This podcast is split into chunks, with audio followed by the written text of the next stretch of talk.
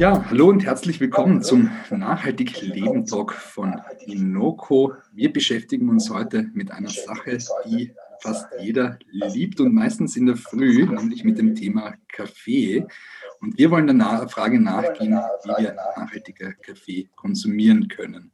Und ja, das freut mich umso mehr, dass natürlich heute wieder Markus und Lisa mit dabei sind. Markus hat das Wiener Impact Startup Inoko gegründet und äh, Elisa ist ebenfalls Co-Founderin von Inoko und zugleich auch beim WWF für das Thema Kunststoff- und Kreislaufwirtschaft zuständig. Hier auf Clubhouse ist sie allerdings als Privatperson und Nachhaltigkeitsexpertin unterwegs und liefert jede Woche spannende Insights natürlich. Ja, Markus und Elisa, ich habe es angesprochen, äh, jeder äh, liebt es fast in der Früh. Äh, ich liebe es sehr, den Kaffee. Äh, wie steht es da bei euch? Um den Kaffeekonsum? Gut, ja, also ich trinke recht gern Kaffee, muss ich sagen. Also früher hat mir das eigentlich gar nicht geschmeckt, aber so seitdem ich arbeiten angefangen habe, Vollzeit, ähm, habe ich das immer ganz gern, vor allem in der Früh, um wach zu werden. Aber ich probiere es auf ein bis maximal zwei Tassen am Tag zu reduzieren, weil Kaffee natürlich auch einen recht hohen ähm, Umweltimpact hat und probiere dann auch viel auf Tee zum Beispiel umzusteigen oder generell da einfach zu verzichten und auch vor allem Kaffeekapseln zu vermeiden und kaufe immer auch Bio- und Fairtrade-Kaffee, da, aber darüber können wir dann noch diskutieren. Ja, definitiv. Also da bin ich natürlich auch schon gespannt. Du lieferst ja auch immer spannende äh, Fakten und Zahlen auch zur Verpackung. Ähm, ja, Markus, wie steht es bei dir mit dem Kaffee? Ja, genau, bei mir ist es ähnlich. Also ich äh, unter Anführungszeichen brauche auch Kaffee, um wirklich auf Touren zu kommen. Ich versuche es auch auf ein bis zwei Tassen pro Tag zu reduzieren. Und äh, ja, wenn möglich natürlich äh, Bio-Kaffee, Fairtrade-Kaffee. Ähm, ich muss sagen, ich trinke meinen, meinen Kaffee gerne mit Kuhmilch. Äh, besser wäre natürlich äh, pflanzliche Milch, ähm, die ich, auf die ich eigentlich, was so Müsli und Cornflakes und Co. angeht, in der Regel umsteige. Aber beim Kaffee, da brauche ich irgendwie einen Schluck Kuhmilch dazu. Und äh, ja, ich habe einmal im Jahr durch Fasten 40 Tage, wo ich dann komplett auf Kaffee verzichte, äh, auch eben auf, auf, Fleisch oder auf Süßigkeiten und ähnliches. Äh, da merke ich dann, dass ich eigentlich doch ohne Kaffee überlebe, aber es fällt mir schon schwer und ist eigentlich das Lebensmittel, muss ich sagen, beim Fasten, ähm, wo ich mir am schwersten tue und wo die Verlockung am größten wäre, da manchmal nach einer Tasse zu greifen. Definitiv, vor allem wenn man auch so einen stressigen Arbeitstag dann äh, vor sich hat, da startet man natürlich gerne mit seinem Kaffee. Ja, wir wollen natürlich jetzt auch in die Diskussion rein äh, starten und äh, uns hier auch unterschiedliche Themenbereiche anschauen. Markus, äh, welche Themenbereiche äh, hast du heute auch vorbereitet? Ja, also beim Kaffeekonsum geht es um ganz viele verschiedene Aspekte. Es geht äh, einerseits um die Klimaemissionen, die durch den Kaffee entstehen. Also es ist so, dass Kaffee einen sehr hohen Flächenverbrauch letztendlich hat, beziehungsweise eben sehr sensible Flächen dafür gebraucht werden, weil die Gebiete, in denen Kaffee wächst, sind relativ stark eingeschränkt und da, durch unseren massiv anwachsenden Kaffeeverbrauch ist es einfach so, dass da äh, sehr viele Urwaldflächen abgeholzt worden sind, um dort Kaffee anpflanzen zu können. Das ist eben ein Aspekt vom, vom Kaffeekonsum, der auf CO2 sich auswirkt, der sich aber natürlich auch auf Biodiversität auswirkt. Immer dort, wo Flächen abgeholzt werden, wird natürlich auch Lebensraum von Tieren äh, letztendlich äh, ja, den, beraubt, Tiere im Lebensraum beraubt. Äh, es geht da auch um Themen wie, äh, womit trinke ich meinen Kaffee? Ich habe schon kurz angesprochen, mit, mit normaler äh, Milch oder mit pflanzlicher Milch, weil in der Regel äh, der CO2, die CO2-Emissionen von einem Cappuccino natürlich sehr stark von der darin enthaltenen Milch äh, getrieben werden, wenn man eben Kuhmilch trinkt. Ähm, da geht's, ja, gibt es verschiedenste Verpackungen bis hin zum, wie konsumiere ich den Kaffee dann? Ist es dann die der Einwegbecher beim, äh, ja, bei der Kaffeerösterei oder wie auch immer um die Ecke und der wird dann, da kaufe ich mir jeden Tag einen, werfe den weg oder es ist eben ein Mehrwegbecher, den ich selbst mitbringe.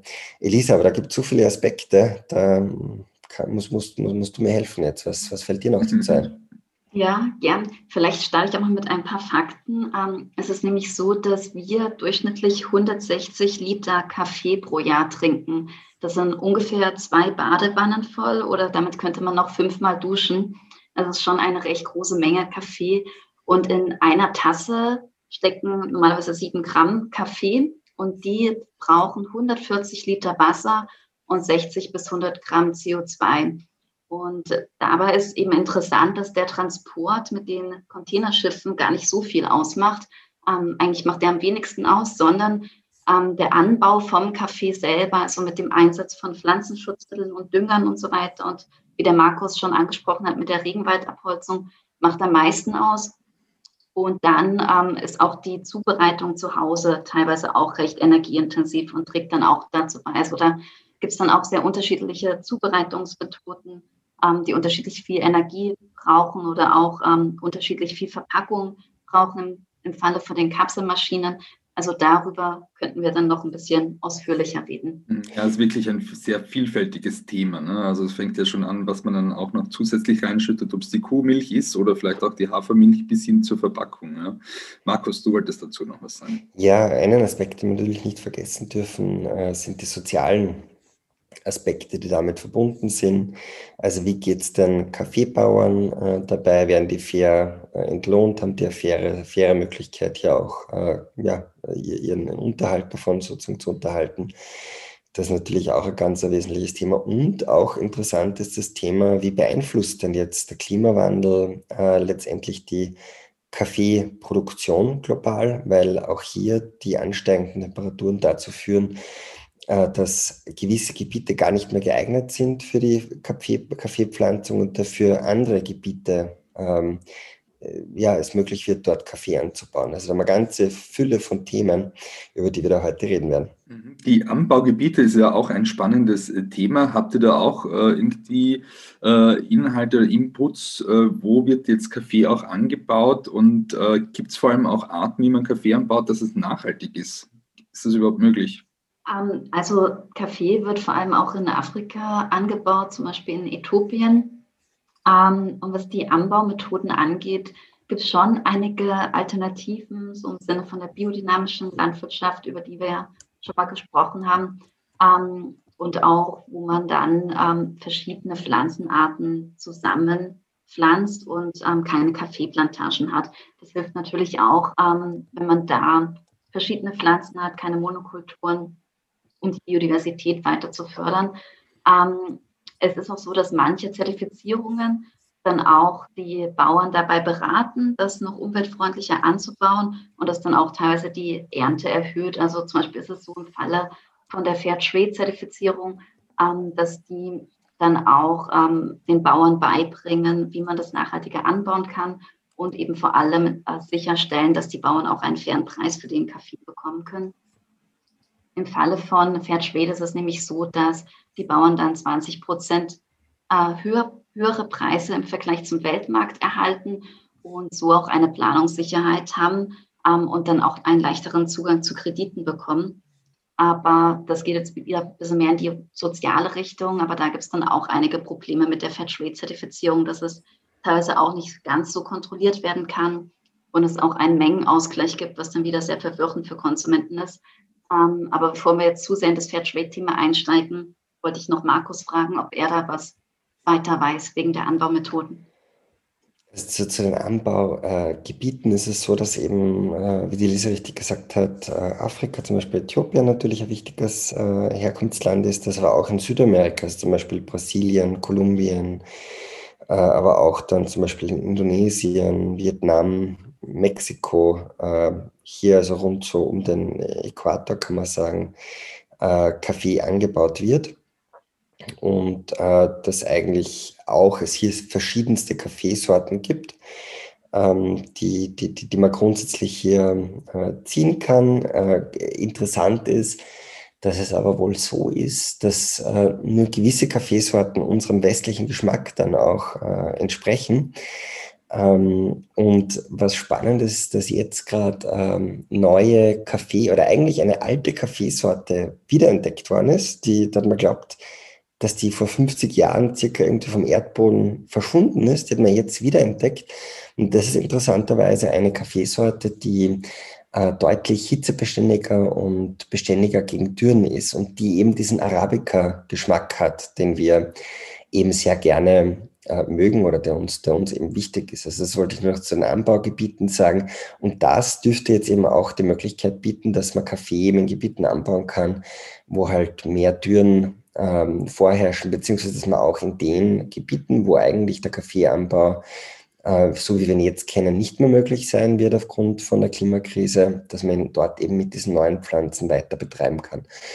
Äh, zum Thema Nachhaltigkeit äh, beim Kaffeeanbau, ja, also äh, ganz wichtiges Thema ist eben, und die Lisa hat es vorhin eh schon angesprochen, wird hier Kaffee in Monokultur angebaut, ist das einfach nur eine Kaffeestaude neben der anderen äh, und dazwischen äh, nichts, weil man alles mit äh, Unkraut, Vernichtungsmitteln, Pestiziden und Co. Ähm, versucht freizuhalten oder wird dieser Kaffee angebaut in einer Mischkultur, wo eben auch andere Pflanzen Platz haben und diese Mischkultur oder diese ähm, also Gegenteil von Monokultur ist eben aus Biodiversitätssicht extrem wichtig, weil das bietet dann halt einer breiteren Anzahl von Arten äh, Lebensraum. Und beim biologischen Kaffeeanbau ist es natürlich so, dass hier keine chemischen Spritzmittel eingesetzt werden dürfen, ähm, dass hier eben äh, dadurch wesentlich mehr äh, ja, Tiere und, und, Pflanzen auch koexistieren können mit den Kaffeepflanzen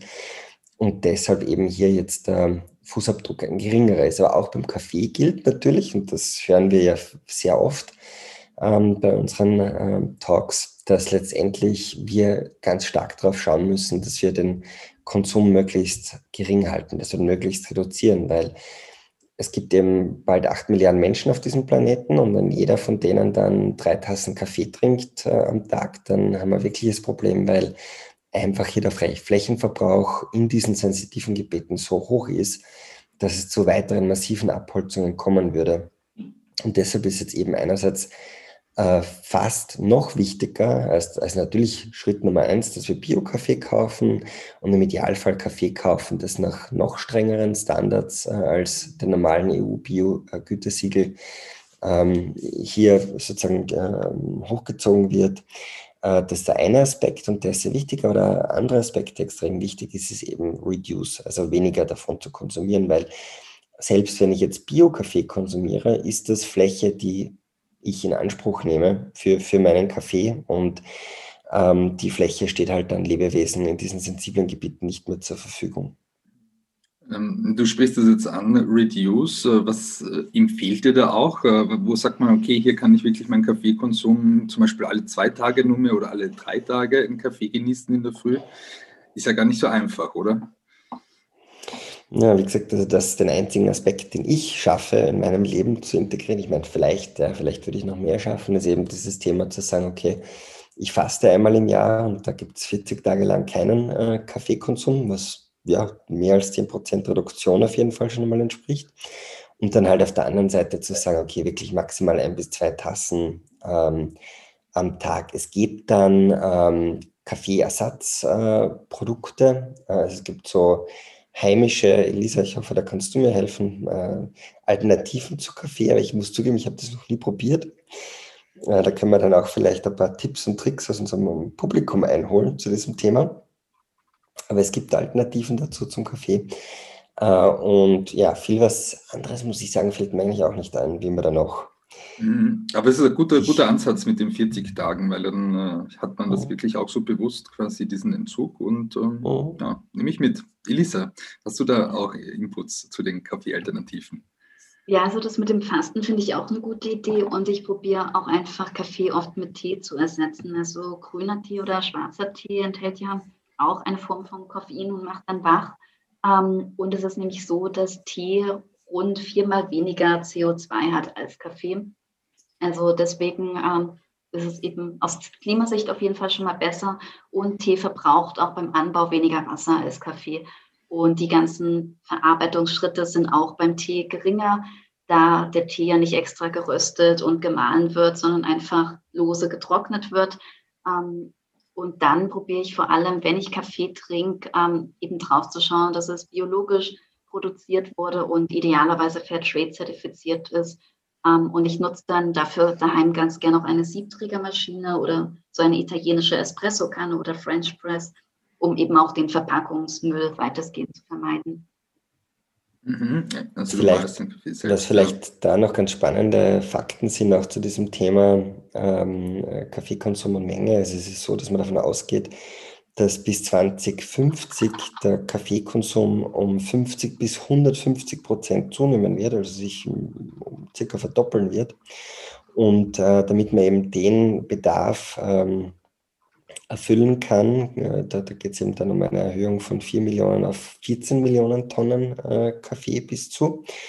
Und es ist so, dass 60 Prozent des grundsätzlich ähm, äh, also äh, geeigneten Lands, auf dem überhaupt Kaffee anbauen kann, ist bewaldet. Und nur 20 Prozent von diesem geeigneten Land ist heute geschützt. Und da gibt es halt ein sehr hohes Risiko, dass, man, dass es hier einfach zu deutlichen weiteren äh, Entwaldungen kommt. Ähm, und ja, damit dann eben halt die Kaffeebauern entsprechend äh, weitere Gebiete finden. Und deshalb ist es eben ganz, ganz wichtig, dass wir hier wirklich äh, uns zumindest in Maßen, es gibt ja wirklich Leute, die trinken, glaube ich, fünf, sechs Tassen Kaffee am Tag, was, glaube ich, auch aus gesundheitlicher Sicht nicht so sonderlich sinnvoll ist. Ähm, und wenn man da auf ein bis zwei Tassen pro Tag reduziert, dann ja, trägt man da zumindest schon mal teilweise dazu bei.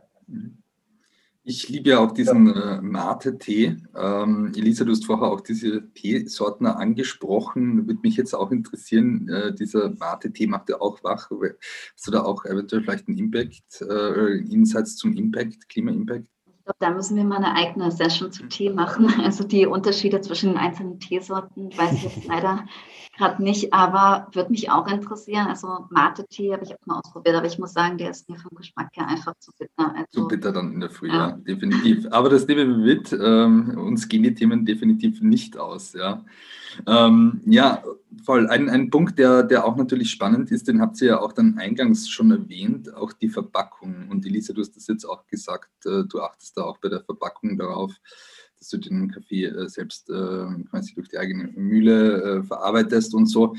Ähm, habt ihr da auch ähm, Insights, äh, wie es da mit der Verpackung aussieht? Äh, wie, wie, wird, wie wird da konventioneller Kaffee verkauft? Äh, Gibt es da auch mittlerweile schon Alternativen?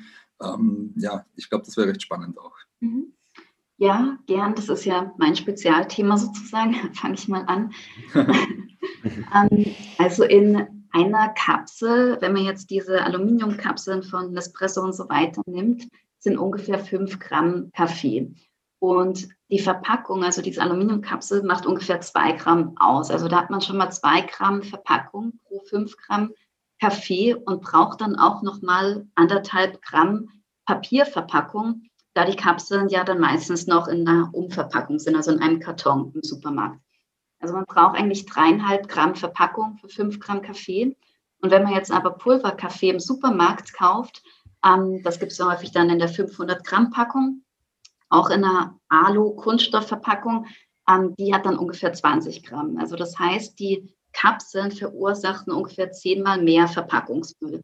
Und man sagt, dass in Deutschland durch die Kapseln 8.000 bis 14.000 Tonnen ähm, Verpackungsmüll anfallen. Also 14.000 Tonnen im Jahr allein durch die Kaffeekapseln. Das ist schon eine sehr große Menge.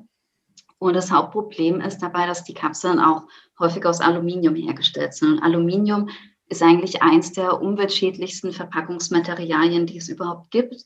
Ähm, es gibt aber schon ein paar ganz gute Lösungen. Ähm, und zwar kann man da nämlich, wenn man jetzt so eine Kapselmaschine zu Hause hat, kann man da auf Mehrwegkapseln umstellen. Die gibt es auch aus Aluminium oder aus Kunststoff. Die sind aber wiederverwendbar. Das ist dann zwar leider vom Handling nicht ganz so praktisch, wenn man das selber befüllen muss, geht aber eigentlich auch ganz gut. Ähm, und vor allem die aus Kunststoff sind noch mal ein bisschen praktikabler. Also da habe ich auch zwei verschiedene Mal ausprobiert. Ähm, und die Aluminiumkapseln werden dann leider immer sehr heiß. Ähm, und auch von der Qualität vom Kaffee schmeckt das dann irgendwie nicht so gut. Deswegen würde ich da die Kunststoffkapseln bevorzugen. Und wichtig ist dann natürlich, dass man so oft wie möglich wiederverwendet. Und noch besser wäre aber eigentlich, wenn man eben gar keine Verpackungsmaterialien da verwendet. Ähm, also zum Beispiel so eine Siebträgermaschine oder diese italienischen Espresso-Kannen oder French Press oder auch, wenn man jetzt Filterkaffee hat, muss man jetzt auch nicht dieses Filterpapier nehmen, sondern da gibt es eigentlich auch schon Dauerfilter, ähm, die eben so ein Netz haben und die kann man dann auch mehrmals verwenden und dann einfach ausspülen. Und auch mit dem Kaffeesatz lässt sich sogar Abfall vermeiden. Also das probiere ich jetzt auch zu machen, dass ich dann einfach meinen Kaffeesatz sammle und dann für die Pflanzen auf dem Balkon als Dünger verwende. Ähm, oder theoretisch ähm, kann man das auch als Peeling in der Dusche verwenden. Also da gibt es auch noch Möglichkeiten, dann mit dem Abfall auch was weiterzumachen und wirklich in Richtung Zero Waste ähm, zu leben. Ähm, ansonsten, was jetzt sich auch gerade noch tut bei den Verpackungen, ist, dass man jetzt immer mehr so biologisch abbaubare Kapseln aus Biokunststoff findet. Und die sind leider nicht wirklich besser als die konventionellen Kapseln, ähm, weil, also zumindest nicht besser als äh, Kapseln aus Kunststoff, weil Biokunststoff von den ökologischen Auswirkungen ungefähr ähm, so schlecht ist wie normaler konventioneller Kunststoff aus Erdöl da für Biokunststoff eben oft PLA verwendet wird. Und das wiederum ist ein Biokunststoff, der aus Gentechnik veränderten Mais oder Zuckerrohr oft besteht, der dann eben auch aus Brasilien oder so importiert wird. Ähm, und dadurch sind die Umweltauswirkungen nicht wirklich besser. Und das zweite Problem ist mit Biokunststoff, dass der sich dann nicht oft schnell genug zersetzt. Also man sollte den dann trotzdem auch nicht in den Biomüll tun, weil einfach ähm, die Kompostierungszeiten oft zu lange sind. Also die best bessere Lösung wäre noch, wenn man jetzt sowas wie Kapseln oder Pads hat, dann eben Mehrweg oder zur Not, da gibt es zum Beispiel auch andere Kaffeemaschinen, ich glaube Senseo oder so hat das, ähm, wo statt der Kapseln so Pads verwendet werden aus Papier. Das ist dann immerhin auch noch besser, aber natürlich nicht so gut wie jetzt eine Siebträgermaschine oder eine French Press oder so eine italienische Espressokanne. Mhm was, was, was die Lisa jetzt äh, gesagt hat zum Thema ähm, Kapseln, äh, Umweltschädlichkeit, Aluminium, hoher Energieverbrauch und so weiter, äh, ist natürlich richtig. Ähm, ein Thema, das man dabei aber berücksichtigen muss, ist, dass man als Konsument äh, in der Regel deutlich weniger Kaffee konsumiert oder Kaffee braucht äh, von der Menge her, wenn man eben äh, Kapselkaffee verwendet im Vergleich dazu, wenn man sich jetzt selber einen Filterkaffee oder, oder, oder selbst in der Bialetti, in dieser italienischen Kaffeemaschine, den Kaffee zubereitet. Ähm, mhm. Das heißt, es ist halt einfach ein, ein, ein wahnsinnig komplexes Thema, muss man sagen, wie immer im Nachhaltigkeitsbereich. Es gibt immer Dinge, die auf der einen Seite aus CO2-Sicht äh, gut und gleichzeitig schlecht sind und ähm, ist nicht trivial. Aber das muss man schon, muss man schon, glaube ich, auch mit dazu sagen, wenn wir jetzt hier über die Kapseln reden, dass das natürlich auf der anderen Seite der Vorteil ist von diesen Kapseln, dass dort weniger ähm, Kaffee in der Regel drinnen ist. Das kann man aber natürlich, und das, wie Elisa auch gesagt hat, wäre eigentlich dann wahrscheinlich das Optimum, ähm, dass man eben diese wiederverwertbaren Kapseln verwendet, indem man selbst den Kaffee einfüllt, weil da äh, ist die Menge dann ja dieselbe wie in der gekauften Kapsel, die deutlich unter dem liegt, was man jetzt brauchen wird für eine Filtermaschine oder Bialetti. Wir mhm. verwenden zum Beispiel zu Hause äh, so eine Bialetti. Das heißt, wir malen auch unseren Kaffee selber, äh, setzen ihn dann auf der Bialetti auf. Ähm, die, das ist so eine, eine äh, Aluminiumkanne, die man sich dann auf den Herd stellt, für die, die es nicht kennen. Ähm, da muss ich aber selbstkritisch sagen, weiß ich gar nicht, ähm, wie sich dann die CO2-Emissionen aus ähm, äh, einfach vom, vom, vom Herd auswirken, weil das Aufkochen oder das Laufen lassen von einer Herdplatte ist relativ energieeffizient und die Biolette ist ja deutlich kleiner als die kleinste Herdplatte. Ähm, wenn man da jetzt keinen Induktionsherd hat, heizt man dann eigentlich die Wohnung da indirekt mit was dann da sich wieder negativ auswirkt. Wir haben jetzt natürlich Ökostrom und da könnte man jetzt sagen, naja gut, wenn es eh auf Ökostrom läuft, ähm, äh, ist ja eh wurscht, aber so einfach ist es leider auch wieder nicht, weil äh, jedes Kilowatt äh, an Strom, das wir nutzen, auch wenn es Ökostrom ist, ist äh, ein Kilowatt Strom, das dann letztendlich irgendwo anders äh, produziert werden muss, auch als, als nicht aus nicht nachhaltigen Quellen, weil irgendwo ja die Gesamtstromnachfrage gedeckt, gedeckt werden muss. Und es ist halt so, dass natürlich der Ökostrom in der Regel auch der billigste Strom ist. Und wenn wir jetzt alle zusammen sehr viel Ökostrom verbrauchen ähm, oder wenig Ökostrom verbrauchen, dann wird dieser Ökostrom eben zum Teil auch an die Nicht-Ökostrombezieher ähm, verteilt, äh, bildlich gesprochen. Und insofern ist natürlich trotzdem wichtig, dass wir von dem Stromverbrauch schauen. Mhm. Also keine triviale Antwort, äh, wie immer.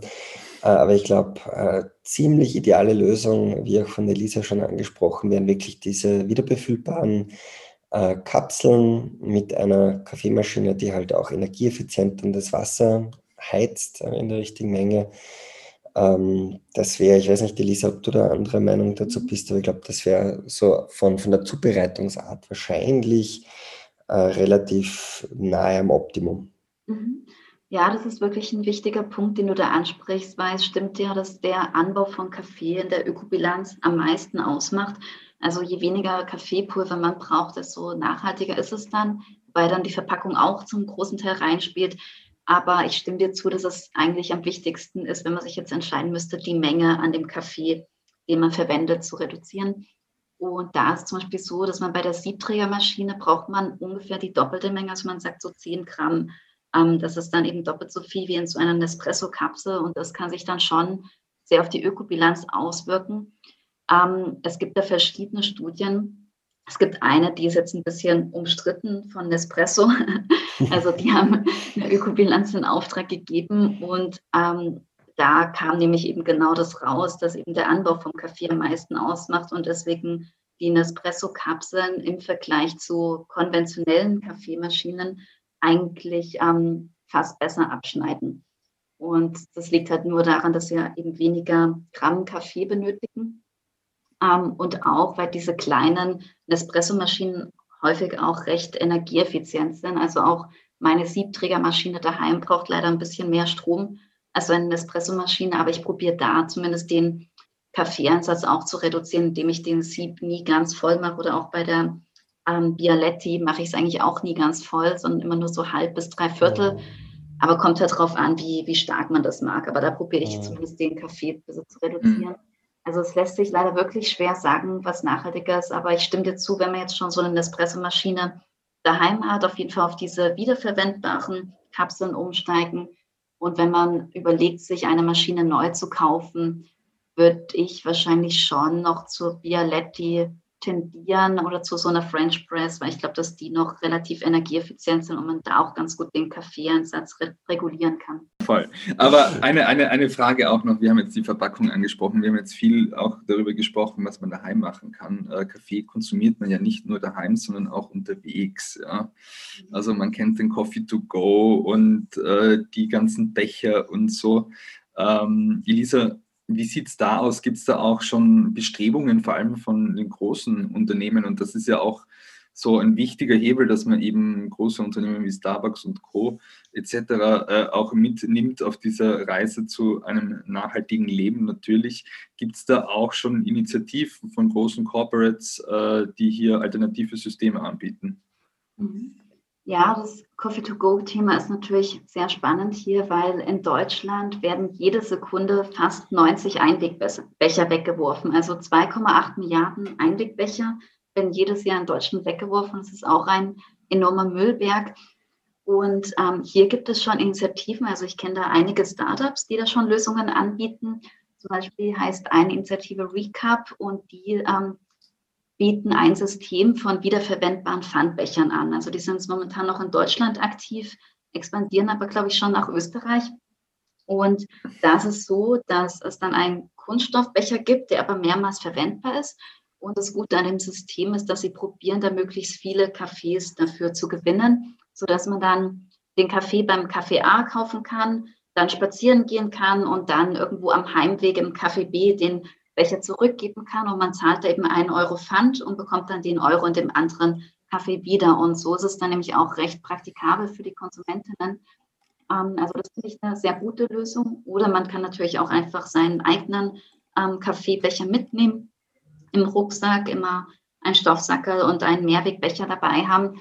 Ähm, aber was große Unternehmer jetzt machen, da weiß ich ehrlich gesagt noch nicht so viel in dem Mehrwegbereich. Also ich glaube zwar, dass Starbucks jetzt auch ähm, auf jeden Fall diese Mehrwegbecher akzeptiert, ja. wenn man selber einen mitbringt, aber ob sie jetzt selber schon sowas initiieren, wäre mir jetzt noch nicht bewusst. Weißt du da was, Markus?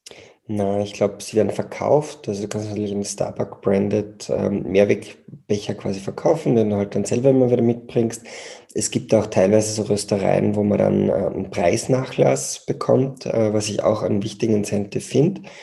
Und der auch fair ist, weil äh, immerhin kosten die Einweggebinde auch was und so kann man natürlich die Konsumenten dazu bringen, dass sie, wenn sich jetzt jemand jeden Tag einen Kaffee holt und er weiß, okay, ich kann mir da 10 Cent sparen, wenn ich meinen eigenen Becher mitbringe, dann summiert sich das auf und dann, also sowas finde ich ganz wichtig, dass das jetzt immer mehr machen. Äh, aber so richtig äh, Mehrwegsysteme, wo ich mit einem Becher hinkomme, mit dem anderen äh, oder, oder, oder das wieder zurückbringen kann, kenne ich jetzt noch nicht. Ja, hat sich noch nicht so durchgesetzt, aber Nudging ist ja auch ein großes Thema, oder? Also, dass man hier auch wirklich mhm. diesen Ansatz wählt. Wir haben ja auch letzte Woche auch schon darüber gesprochen in unserem Talk, dass das ein total wichtiger Hebel ist, oder? Ja, definitiv. Also wie Markus schon angesprochen hat, gibt es da eben oft dann so 10 Cent Rabatt, wenn man den eigenen Becher verwendet. Und ich denke, dass sowas schon sehr hilft. Und ähm, man kann jetzt auch eigentlich in jedem Unternehmen als Mitarbeiter dazu beitragen, weil es gibt ja auch oft an Universitäten oder in Unternehmen diese Kaffeeautomaten. Und da stellen jetzt auch einige Unternehmen in den Kantinen um, dass man da einen eigenen Becher mitbringen kann und dann auch den Kaffee 10 Cent billiger bekommt. Ähm, und ich denke, das hilft schon einfach, dass man sich da eben bewusst wird, dass auch ähm, diese Einwegprodukte erstmal einen Wert haben, auch wenn es jetzt nur 10 Cent sind und ähm, auch generell dann über die Müllvermeidung allgemein nachdenkt. Ja, wir haben jetzt ähm, unterschiedliche Aspekte angesprochen, angefangen vom Anbau, äh, auch natürlich, äh, wie man seinen Kaffee zubereitet, äh, auch sehr spannende Insights, Markus, von dir, äh, bis hin natürlich auch zur Verpackung. Und äh, in diesem Sinne wünsche ich euch noch einen schönen Abend und morgen einen guten Kaffee, einen nachhaltigen am besten. Und äh, ja, alles Gute. Danke. Vielen Dank. Tschüss.